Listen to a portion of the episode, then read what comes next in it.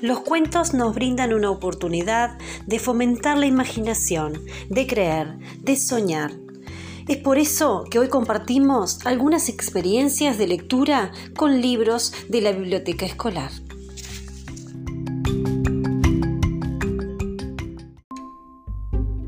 Me encanta el cuento del estofado del lobo, de Keiko Casas.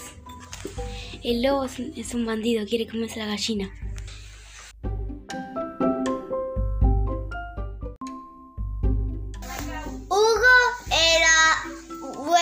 Lo encontró a Willy corriendo y se chocaron.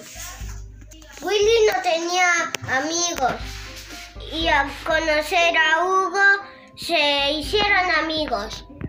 Esta historia es muy emocionante, muestra que es una verdadera amistad. Los invito a leerla.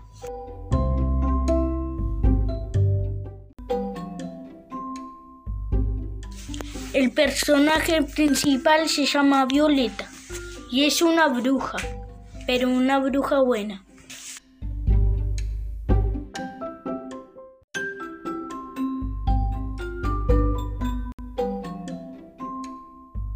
El cuento que compartimos hoy es una pareja diferente. la autora es Daniela Culot. Los personajes principales del cuento son jirafa y cocodrilo. Me gustó porque tipo son una pareja diferente. La parte que no me gustó fue cuando todos cuando todas las jirafas se burlaron de ellos.